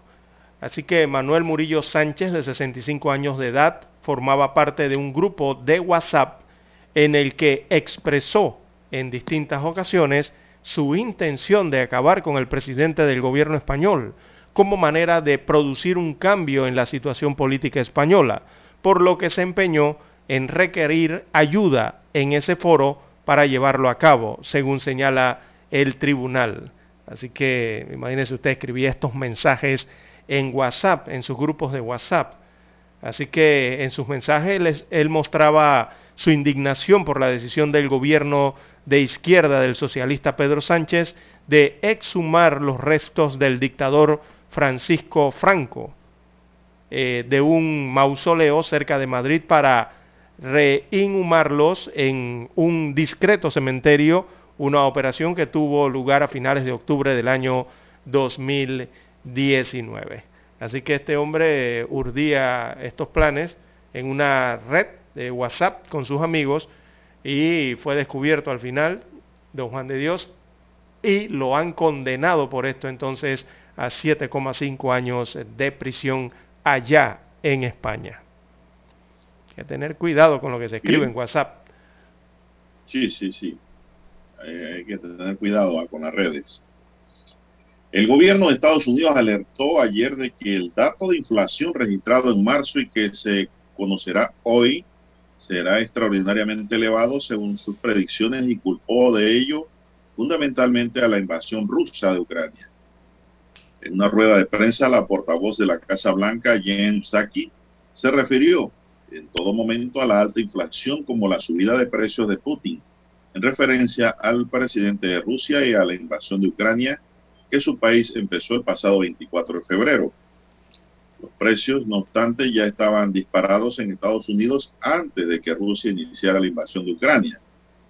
El gobierno del demócrata Joe Biden está visiblemente nervioso ante el coste electoral que pueda tener en las elecciones legislativas de noviembre una subida en los precios histórica, la más alta desde hace 40 años, y que según la mayoría de economistas no parece que vaya a remitir de forma inmediata. La Oficina Estadística Laboral de Estados Unidos publicará la primera, a primera hora el IPC de marzo, después de que este indicador registrase en febrero una subida de 7,9% interanual, la mayor desde enero de 1982. Bueno, ¿cómo usted le dice ahora a los gringos que la inflación es por culpa de Putin, don César? Y Estados Unidos no está en la contienda directamente. Ahí están las sanciones. ¿Cómo las sanciones eh, que han aplicado o ha promovido precisamente los Estados Unidos de América eh, con el apoyo de los países europeos, entonces les ha afectado a ellos igualmente, ¿no? Así como le ha afectado a Rusia, le ha afectado a ellos y con estas sanciones por Ucrania, que incluso en Rusia, don Juan de Dios, esas sanciones han generado el acercamiento de los rusos a su presidente. Es un efecto que, que, no se esperaba, o sea, se esperaba lo contrario, que la población estuviera enojada, pero no, el efecto en Rusia ha sido como, como, como viceversa, al revés, la situación. Pero bueno, son los análisis que se hacen a nivel político internacional eh, debido a esta crisis entre Ucrania y Rusia y en la cual están las sanciones de la mayoría de los restos, del resto, perdón, de las naciones del planeta, todas estas represalias, ¿no? Bueno, El Salvador cumplió una segunda semana bajo régimen de sección con más de 9.000 detenidos y la denuncia de Estados Unidos de la criminalización y censura a la prensa tras una reforma penal. El Congreso de El Salvador, a petición del presidente Nayib Bukele, decretó un régimen de sección que suspende varios derechos constitucionales a los ciudadanos, incluida la defensa y la no intervención de las telecomunicaciones sin orden judicial. Además del régimen de sección, el Congreso aprobó a propuesta de Bukele el endurecimiento de penas para pandilleros y avaló juzgar a adolescentes como adultos. Estas medidas se adoptaron tras una escalada de violencia que se cobró la vida de más de 80 personas a finales de marzo y marcó el día 26 de este mes como el más sangriento de la historia reciente salvadoreña, con 62 asesinatos.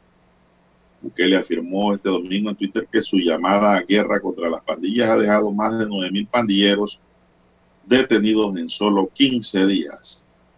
El sábado Bukele señaló que se puede esperar que estas detenciones de supuestos pandilleros haya un error del 1% de personas sin vinculación con las pandillas. Esta publicación se dio después de que usuarios de Twitter denunciaran detenciones de personas sin vinculación a las pandillas, incluidos los trabajadores de una cafetería. En los últimos días, organizaciones sociales y la Procuraduría para la Defensa de los Derechos Humanos han reportado más de 100 denuncias de supuestas vulneraciones, principalmente de detenciones arbitrarias por las fuerzas de seguridad salvadoreñas. Que cosa está seria ya, don César. ¿eh? Eh, sí, don Juan de Dios, y es que el, el, el, mundo, yo diría que no simplemente América ni Latinoamérica, sino el mundo está expectante a lo que ocurre en El Salvador o vaya a ocurrir en El Salvador. Eh, actualmente El Salvador está confrontado, evidentemente. ¿Por qué está confrontado? Porque el Estado está realizando estas acciones para tratar de garantizar seguridad, eh, buscando paz, eh, frente a, otro poder que, hay que decirlo allí, eh, don Juan de Dios, eh, las pandillas en El Salvador tienen mucha influencia y tienen poder, y poder económico inclusive. Por eso está esta confrontación entre este, eh, el poder este, institucional del Estado evidentemente y el otro poder que ejercen las pandillas en esa sociedad centroamericana. Así que todo el mundo está expectante a lo que va a ocurrir.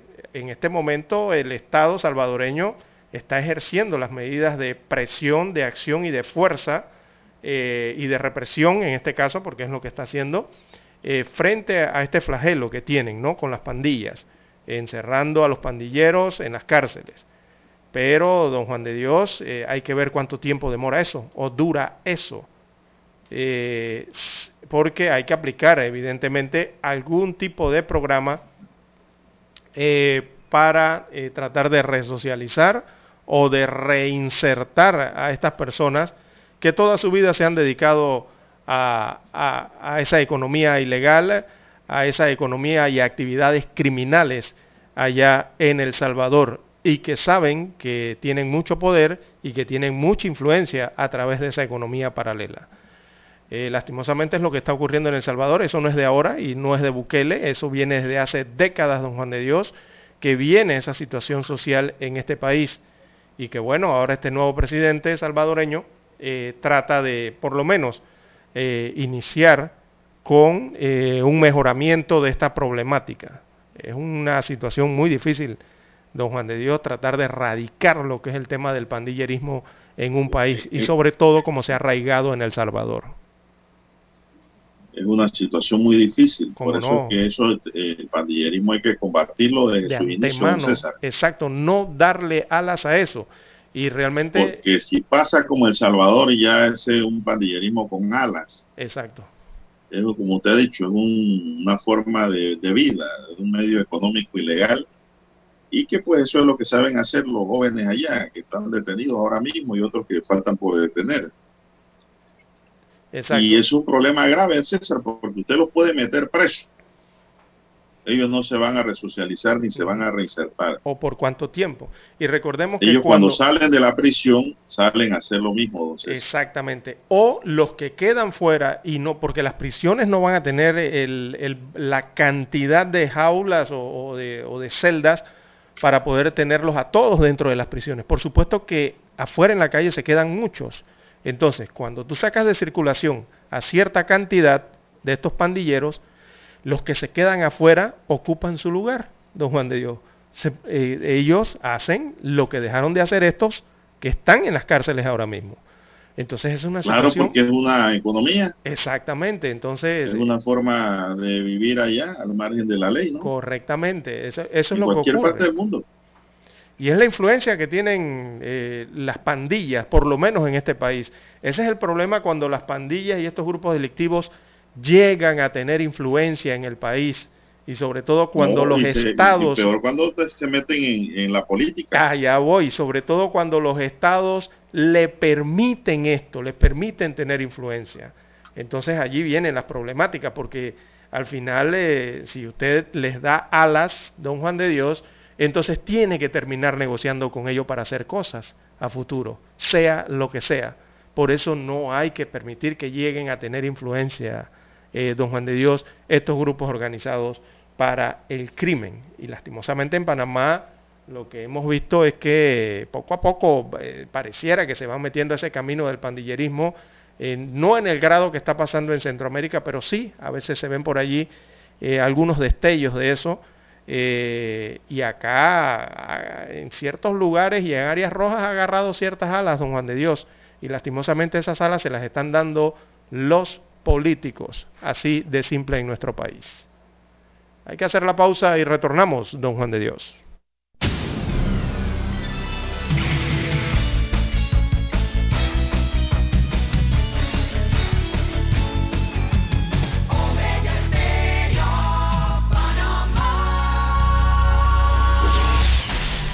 El satélite indica que es momento de nuestra conexión. Desde Washington vía satélite y para Omega Estéreo de Panamá, buenos días América.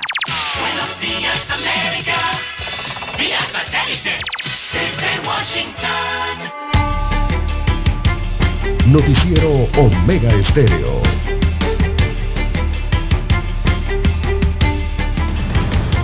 Noticiero Rusia prepara Omega nueva Estéreo. ofensiva. Un nuevo convoy militar de 13 kilómetros se dirige al este de Ucrania. Autoridades de Mariupol contabilizan más de 10.000 civiles muertos. Además, futuro político de Francia se resolverá el 24 de abril en una segunda vuelta. Bienvenidos, aquí comienzan las noticias. Rusia estaría preparando una nueva etapa de la invasión que inició hace 47 días en Ucrania. Imágenes satelitales muestran un imponente convoy militar de 13 kilómetros de largo dirigiéndose al este de ese país. Philip Crowder de la agencia de noticias AP nos reporta desde Leópolis. Rusia parece estar haciendo un esfuerzo renovado para ganar la superioridad aérea antes de una nueva ofensiva amplia en el este de Ucrania. Moscú afirma que destruyó varios sistemas de defensa aérea durante el fin de semana, incluidos algunos lanzadores proporcionados por un país europeo al que no identificó. Eslovaquia le dio a Ucrania ese mismo armamento la semana pasada, pero negó que haya sido destruido. El no haber logrado control total de los cielos de Ucrania ha obstaculizado la capacidad de Moscú para proporcionar cobertura aérea a las tropas en tierra, limitando así sus avances y exponiéndolos probablemente a mayores pérdidas. Ahora Rusia se está reagrupando para lanzar una nueva ofensiva en la región oriental de Donbass, ahí donde los separatistas respaldados por Moscú han estado luchando contra las fuerzas ucranianas desde 2014 y han declarado estados independientes. Ambos bandos se preparan para lo que podría ser una devastadora guerra de desgaste. Mientras tanto, el presidente ucraniano Volodymyr Zelensky suplica más ayuda occidental y dice que sus fuerzas necesitan una mayor potencia de fuego para resistir el ataque que se avecina y hacer retroceder a las fuerzas rusas. Philip Crowder, Voz de América, Leópolis. Y mientras los cancilleres de la Unión Europea analizaron este lunes nuevas acciones contra Rusia, el alcalde de Mariupol confirmó que unas 10.000 personas han perdido la vida a causa de la guerra en esa ciudad. Laura Sepúlveda nos amplía. Una nueva caravana militar rusa de casi 13 kilómetros de largo sigue su camino hacia Donbass, ciudad ubicada en la zona este del país. También se ve movimiento militar a las afueras de Mariupol, ciudad en la que más de 10.000 civiles habrían muerto en febrero, según informó su alcalde. El presidente ucraniano se pronunció al respecto. Mariupol. Está destruida, hay decenas de miles de muertos, pero aún así los rusos no detienen la ofensiva. Quieren hacer de Mariupol un ejemplo. La Unión Europea avanza en la evaluación de futuras medidas contra Rusia, por lo que califican como una amplia violación de la ley internacional. Medimos el impacto que estas sanciones están teniendo en la economía rusa y continuamos discutiendo para ver qué más se puede hacer. Nada está fuera de la mesa, incluidas las sanciones sobre el petróleo y el gas, pero hoy no se tomó ninguna decisión. Delegados de diferentes naciones han visitado Ucrania, entre ellos el primer ministro del Reino Unido, seguido del canciller de Austria, quien asegura haber confrontado al presidente ruso en un encuentro no amistoso en el que le habría destacado la importancia de llevar a la justicia a perpetuadores de los crímenes registrados. Naciones Unidas, sumándose a labores diplomáticas, expuso hoy su preocupación por delitos sexuales y violaciones que han sido reportados en Ucrania. La directora de ONU Mujeres destacó la importancia de una investigación independiente y alertó sobre el riesgo de un aumento del tráfico humano a causa del conflicto. Laura Sepúlveda, de América. Los franceses acudirán nuevamente a las urnas el próximo 24 de abril, después de que Emmanuel Macron y la ultraderechista Marine Le Pen triunfaran en la primera vuelta de las elecciones presidenciales en ese país. José Pernalete nos informa. Francia celebra la primera vuelta de unas elecciones históricas para esa nación, proyectando al presidente Emmanuel Macron y Marine Le Pen como las opciones de los galos para la siguiente ronda de votaciones el 24 de abril. Los electores deberán escoger entre dos proyectos políticos completamente opuestos, continuar con una agenda centrista o cambiar hacia la alternativa ultraderechista. ¿Qué hacemos? Yo siempre he votado en mi vida. Eso me enseñaron mis padres y hasta me gustaban las elecciones presidenciales. Pero es cierto que este año lo he abandonado por completo y de hecho creo que la gente está desilusionada. Estamos de vuelta en la misma situación que hace cinco años y ya está. Y en tiempos de crisis, ¿es bueno cambiar de presidente? Creo que Marine Le Pen no está apta para ser presidenta de la República, pero esa es mi opinión. Macron obtuvo más del 27% de los votos registrados sobre Le Pen,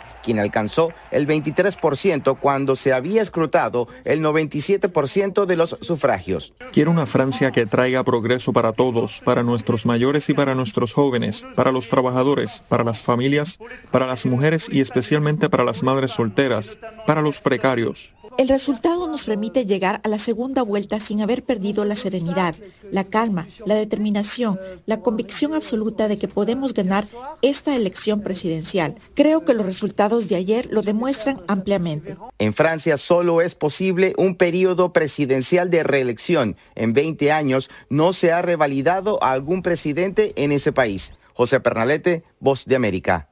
Desde Washington vía satélite y para Omega Estéreo de Panamá hemos presentado Buenos Días América.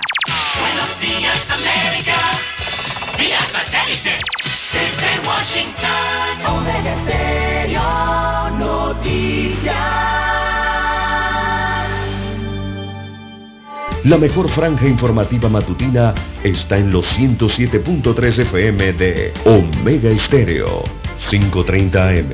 Noticiero Omega Estéreo presenta los hechos nacionales e internacionales más relevantes del día. 7.30 AM. Infoanálisis. Con entrevistas y análisis con los personajes que son noticia. De 8 y 30 a 9 y 30 de la mañana. Sin rodeos. Con Álvaro Alvarado. De lunes a viernes. Por Omega Estéreo.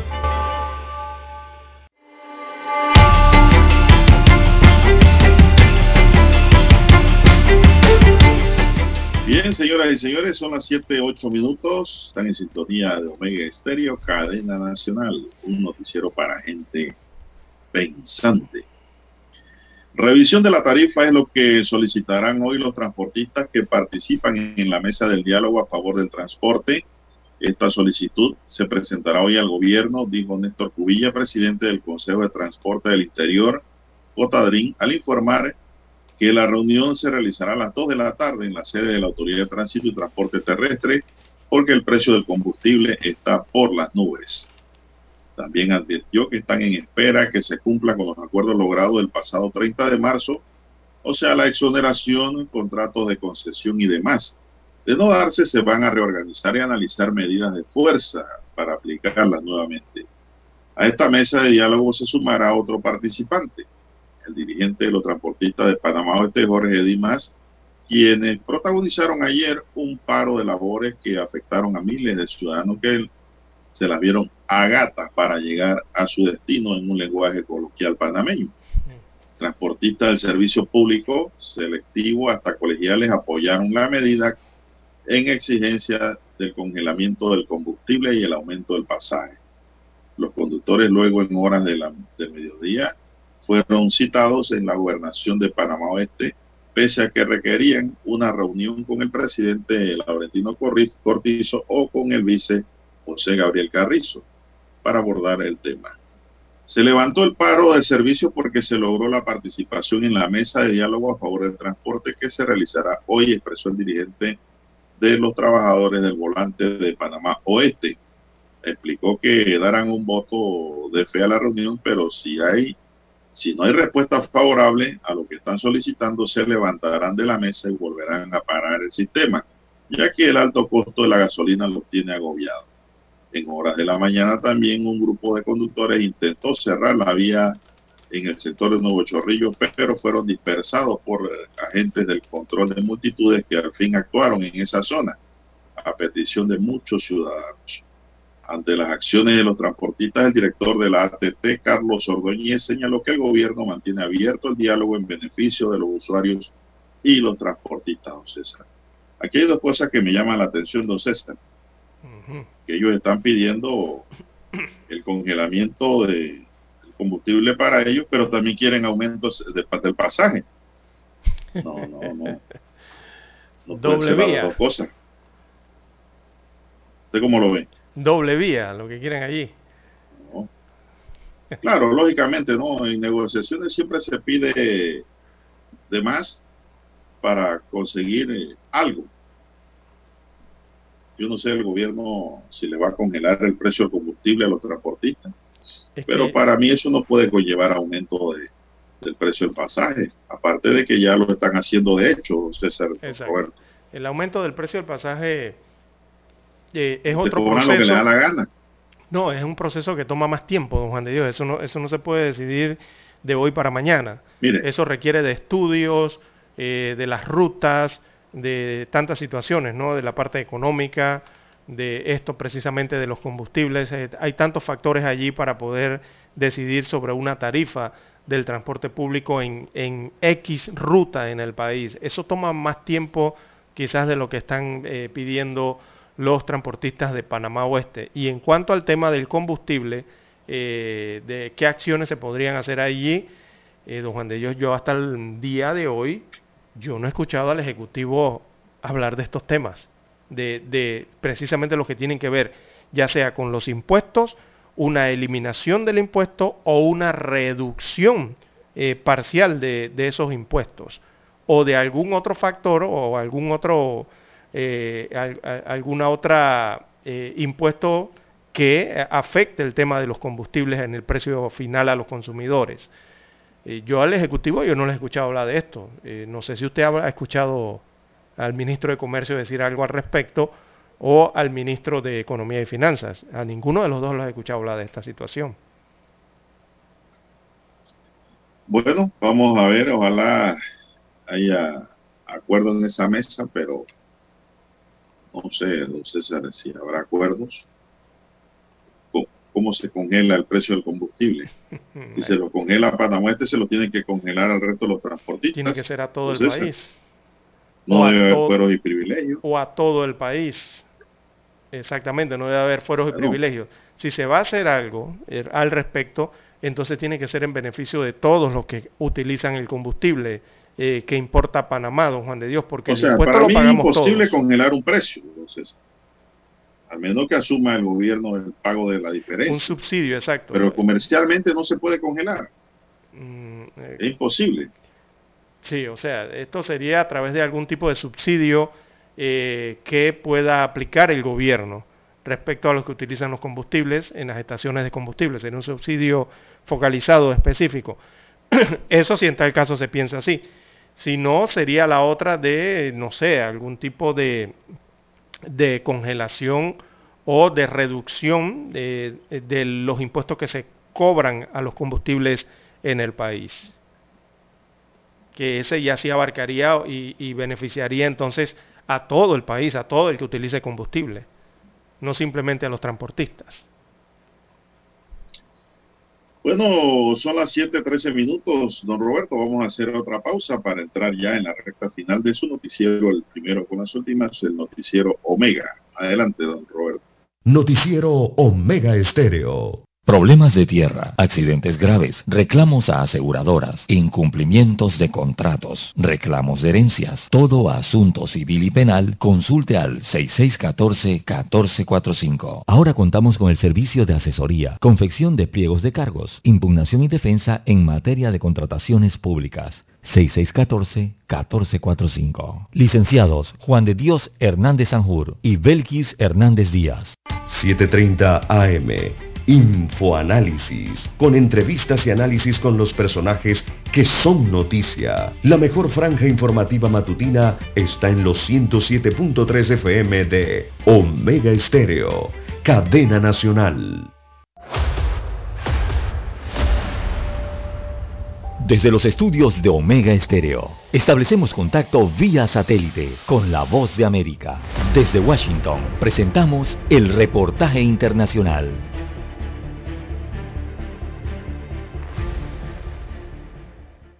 El presidente Joe Biden está decidido a poner atención a la situación de violencia en Estados Unidos y postuló a Steve DeTeblash como director de la Oficina de Alcohol, Tabaco, Armas de Fuego y Explosivos de los Estados Unidos, la ATF, y también anunciará en las próximas horas el proyecto final de su propuesta para regular el tráfico y uso de las denominadas armas fantasma, que son armas de fuego de fabricación privada, sin número de serie y que muchas veces son compradas por partes en tiendas digitales, lo que hace difícil su rastreo y control. Dete Blash, de 56 años y quien fuera fiscal federal durante el mandato del expresidente Obama, se anticipa tendrá un camino difícil en su aspiración, ya que sería el segundo candidato propuesto por el mandatario estadounidense a la ATF, luego de retirar la nominación de David Chipman, cuya designación se vio afectada por la oposición republicana en el Senado. Se espera que la Casa Blanca dé a conocer hoy los detalles finales del proceso de regulación de las armas fantasma, una larga disputa que el presidente Biden y su equipo de trabajo vienen librando desde su llegada al gobierno y que han venido abriendo camino a través del proceso de regulación federal durante los últimos meses. Sin embargo, y a pesar del aumento de los delitos violentos en el país, varios grupos de propietarios y vendedores de armas se oponen a la norma. Es el caso de Aidan Johnson, director de Asuntos Federales del grupo Gun Owners of America, quien aseguró a través de un comunicado su oposición a la norma, en tanto que varios grupos defensores de la seguridad de armas como Everytown for Gun Safety celebran la intención presidencial y aseguran que el nombramiento de Dete Blash y la regla final ayudarán a combatir la creciente violencia armada en el país. Las autoridades aseguran que es difícil saber cuántas armas fantasma hay en circulación actualmente, pero un informe presentado por el Departamento de Justicia de los Estados Unidos destacó que entre 2016 y 2020 se incautaron más de 24 mil armas de este tipo en las escenas de crimen a lo largo de la nación, por lo que se estima que este número es solo una pequeña parte del total de este tipo de artefactos, ya que dada su naturaleza y comercialización resulta muy difícil tener un censo exacto por parte de las autoridades. Héctor Contreras, Voz de América, Washington. Escucharon vía satélite desde Washington el reportaje internacional. Para anunciarse en Omega Estéreo, marque el 269-2237. Con mucho gusto le brindaremos una atención profesional y personalizada. Su publicidad en Omega Estéreo. La escucharán de costa a costa y frontera a frontera. Contáctenos 269-2237. Gracias. Noticiero Omega Estéreo.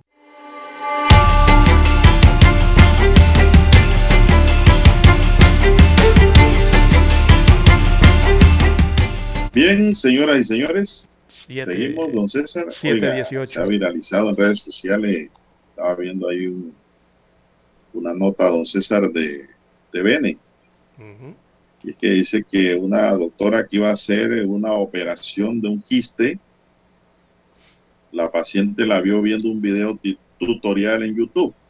¿Qué le parece? Y la grabó. Eh, él, eh, eh, estaba refrescando los a conocimientos. Y cómo era posible que una doctora que iba a operar, previa a la operación, estaba viendo un tutorial. ¿Qué le parece? Estaba, Hay voces a favor y en contra. estaba refrescando los Algunas voces dicen conocimientos. no tiene nada de malo porque estas son actualizaciones, ¿no? Exacto. Son gajes del oficio. Sí, los médicos estudian César? sus pacientes, don Juan de Dios. eh, no, no, ¿Qué haría? que, eh, no, pero es que los pacientes tienen que entender también que los médicos hacen estudio de cada uno de sus pacientes. Eh, el médico cuando va a casa, usted que se cree que en la tarde y en la noche no está pensando la operación programada que tiene para el siguiente día y no está actualizando, por lo menos allí en silencio o estudiando eh, los pasos que tiene que dar y lo que aprendió para hacer ese tipo de cirugía. Eso lo hacen todos los médicos, don Juan de Dios. Y bueno, si esta estaba revisando el tutorial o Bueno, revisando sus me, a mí me apuntes, dejaría preocupado que estaba el revisando sus médico que me vaya a apuntes. operar esté viendo un tutorial minutos antes de operarme. Eso me siembra dudas. El médico tiene que ir con el bisturí de una vez, Lara, y pegar donde va a pegar. bueno, hay de todo. Este es el mundo digitalizado de hoy, don César. Bueno, el paro de labores que iniciaron los miembros de la Asociación Nacional de Asistentes y Auxiliares de Laboratorio Clínico, ANALAC, y que hoy cumple nueve días, puede llegar a su fin según la Caja de Seguro Social. Hay una posibilidad de llegar hoy a un acuerdo. Edwin Salamín, secretario general de la Caja de Seguro Social, informó que las conversaciones han avanzado especialmente en cuanto a los siete puntos presentados, uno de ellos el relacionado al ajuste salarial que se fue revisado, sustentado y aprobado ayer ante la Junta Directiva en una sesión extraordinaria. Aspiramos que con esta decisión que tomó la Junta, reconociendo esos recursos económicos y que ahora la entidad tiene el trabajo administrativo para que sea una realidad en cada una de esas funciones, ellos, una, ellos de buena fe levanten el paro, acotó dijo que hoy a las 8 de la mañana, o sea, dentro de un rato, se volverán a reunir y abordar otros detalles, César. Así esperemos que logren acuerdo con esto. Recordemos que ellos están también regulados eh, por algunas leyes, ¿verdad? Tienen algunos, eh, algunas normativas que regulan eh, su actividad y que tienen que cumplir ciertos parámetros también en, en la parte educativa y profesional, ¿no? para poder acceder a esos salarios o esos aumentos. Don Juan de Dios, también hay que recordar, bueno, que hay, serán 30 alcaldes y 172 representantes de corregimiento sin derecho a licencia con sueldo. Y es que el fallo de la Corte Suprema de Justicia que declaró esta inconstitucionalidad, o sea, de la figura de las licencias con sueldo usada por las autoridades locales para garantizarse dos salarios del Estado. Eso generó múltiples reacciones el día de ayer, justamente en momentos en que la Asamblea Nacional allí se debaten reformas a la Ley 37 del 2009. La Ley 37 es la ley de descentralización. Eh, esto para garantizarles entonces este beneficio a los alcaldes y a los representantes de corregimiento vía asamblea o leyes en la Asamblea Nacional. Así que, bueno, eh, muchos eh, opinaron el día de ayer, don Juan de Dios, que lo hecho por el órgano judicial entonces es un paso en la dirección correcta, que debe interpretarse como un llamado a eliminar leyes que otorgan privilegios. Por lo menos así reaccionó el diputado independiente Juan Diego Vázquez, este es de San Miguelito al conocer el fallo unánime de los nueve magistrados de la Corte que el pasado 14 de marzo declararon que es inconstitucional la frase licencia con sueldo, contenida en los artículos 78 y 83 de la ley de descentralización. Esto porque crea un fuero o privilegio. También ayer eh, se consultó al Contralor General de la República, Gerardo Solís, y él dijo directamente, don Juan de Dios, mientras estaba vigente la ley, había que cumplirla. Las leyes, gustenos o no, se cumplen, dijo el Contralor al ser consultado al respecto. Así se justificó el Contralor General de la República el día de ayer respecto a estas licencias eh, con sueldo. Así es, don César, y pues algunos oyentes me estaban preguntando también si esta gente que ha recibido ese beneficio tendrán que devolver el dinero. La respuesta es no. A futuro. Porque la, Efecto retro. Las inconstitucionalidades decretadas por el máximo órgano de administración de justicia, como es la Corte, eh, rigen para futuro, entonces. No tienen efecto y precisamente lo que dijo el Contralor, que mientras existía la ley había que cumplirla. Y ahora no existe, no se debe pagar ningún, ninguna licencia con sueldo. Y pues tampoco ellos tendrán que devolver nada, don César. Porque eran pagos legales. Simple y sencillamente explicado de esa manera. Así es. El, el que me estaban preguntando. Sí, él remachó eh, señalando que las decisiones de la Corte Suprema, perdón, se cumplen tal cual al pie de la letra, porque son finales y obligatorias según dijo Solís. Esto evidentemente eh, anunciando que va a aplicar lo que dice la Corte Suprema de Justicia y que bueno, Eh, espera no tener queja de los representantes ni de los alcaldes o de los otros cargos de, de elección popular que gozaban anteriormente de estas licencias con sueldo. Sabroso. Otro salario extra. Bueno, sabroso para ellos, pero para el Estado, doloroso. Bueno, ya Bien, eh, señoras y señores, caso de alteración de la convivencia pacífica, personas sospechosas y casos de violencia doméstica son las llamadas más frecuentes que registró el Centro de Operaciones con CON en lo que va del año. De las 66.120 llamadas al 104 para solicitar apoyo, unas 9.297 corresponden a convivencia pacífica, es decir, problemas eh, intrafamiliares y vecinales. Mientras que 4.393 y 3.077 personas en actitud sospechosa por y además por violencia doméstica. Las denuncias dieron como resultado la captura de 8, 824 personas, César. La violencia, la palabra violencia siempre, ¿no? Inmiscuida en todos estos asuntos. Se mantiene allí en ciertos sectores eh, de eh, las comunidades del país que han sido violentadas. Bueno, el 104 es el número de la policía. Uh -huh. Ese es el número de la Policía Nacional. Bien, en más títulos para la mañana de hoy, don Juan de Dios, tenemos que, eh, bueno, proyecto de nuevo mercado del marisco eh, le han presentado otra demanda, ha generado otra demanda. Así que miembros del movimiento de consulta ciudadana acudieron a la Corte Suprema de Justicia para presentar una demanda de nulidad contra el proyecto Mercado del Marisco que pretende ejecutar la alcaldía de Panamá en el corregimiento de Caledonia. Así que Luis Pinedo, eh, representante de esta agrupación, dijo que el grupo presentó la demanda contra la construcción del nuevo mercado del marisco en la cinta costera porque ese proceso violó muchas leyes, según eh, el movimiento de consulta ciudadana. Así que otra eh, situación más que se presenta frente a la construcción de este proyecto del nuevo mercado en la cinta costera a cargo de la alcaldía de Panamá. Bueno, se nos acabó el tiempo, señoras y señores. Dice aquí don Roberto Antonio Díaz, quien nos acompañó y está en el tablero de controles. En la mesa informativa les acompañamos. César Lara. Y Juan de Dios Hernández Sanur. Gracias, señoras y señores, por su tiempo. Sigan escuchando Omega Estéreo porque ya viene Infoanálisis. Hasta aquí